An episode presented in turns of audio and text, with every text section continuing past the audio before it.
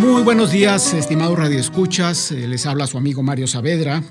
Este año se conmemora el centenario del natalicio de la egregia fadista Amalia Rodríguez, que se ha celebrado con espectáculos diversos, incluido el lanzamiento de una radiodifusora lisboeta que lleva su nombre. La mayor exponente del género lo llevó a su máxima cota de expresión, contribuyendo así a popularizarlo, y como máxima embajadora cultural de Portugal, lo internacionalizó y presentó en los más importantes foros del mundo. Con guitarra en mano, había empezado a interpretarlo desde niña con su hermana menor Celeste, en el que llegó a ser un conocido dueto local donde pronto resaltarían las singulares dotes interpretativas de quien se convirtió, por méritos propios, en la reina del fado. Una de las figuras portuguesas más representativas del siglo XX, junto con Pessoa y Saramago, le abrió paso a otras futuras generaciones de valiosos fadistas que han aportado su talento para mantener la presencia del género. Con una larga y exitosa trayectoria de más de cuatro décadas, hizo de igual modo una carrera interesante como actriz,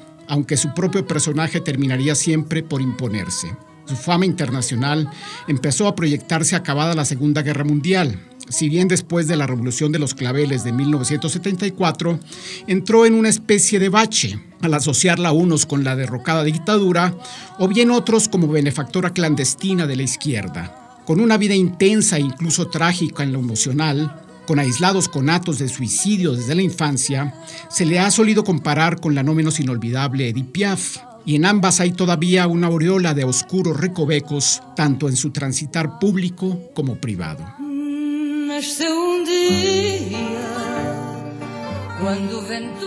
Quien de igual modo llegó a cantar con éxito en otras lenguas, tuvo memorables presentaciones en espacios emblemáticos como el Olimpia de París o el Auditorio Nacional de Madrid con casi 200 discos grabados y más de 30 millones de copias vendidas, todavía tuve ocasión de oírla en el Festival Cervantino de Guanajuato. Y si bien su voz ya no eh, se encontraba en su mejor momento, sin embargo derrochaba aquellas notables cualidades que a una leyenda viviente le dan la experiencia y el aplomo, la sabiduría desbordada sobre el escenario. Cuatro años después pude ir a Lisboa, eh, pude notar que tanto el halo del espíritu de Pessoa como el de ella revoloteaban por las calles, porque el arte de ambos forma parte de la esencia de esa mágica ciudad que al dejarla nos inunda de saudade, de nostalgia. La he oído con placer toda mi vida, incluidos algunos auténticos himnos ya de Portugal y de Lisboa, y podría afirmar que en las aguas del imponente Tajo parecía proyectarse aún su silueta y el eco de su voz siendo admirador también de otras grandes intérpretes como la mozambiqueña Marisa, por ejemplo.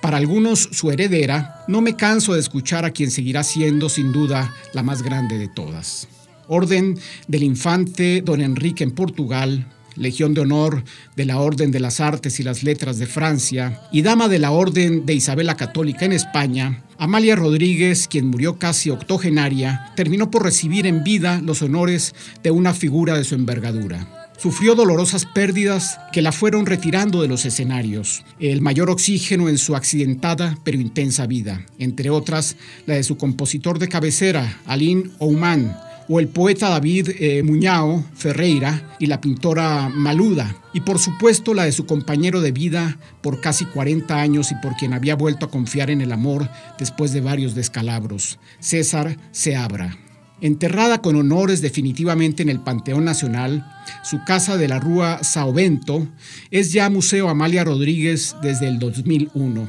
En él se rinde tributo a la gran diva del fado portugués, figura emblemática de su país y de una ciudad que termina por enamorar hasta a los más escépticos visitantes, entre otras razones porque su gente es encantadora y su gastronomía y sus vinos exquisitos. De su rica y variada tradición cultural dan crédito a la vitalidad y la sorprendente arquitectura de sus ciudades y su estupenda literatura que en todos los géneros tiene nombres de primera línea y su no menos interesante arte plástico y sus grandes realizadores como Manuel de Oliveira y claro, su música y sus más dotados intérpretes en los más diversos ámbitos del arte de Uterpe, con la inolvidable Amalia Rodríguez como uno de sus signos más claros de identidad. Muchas gracias. Será hasta la próxima.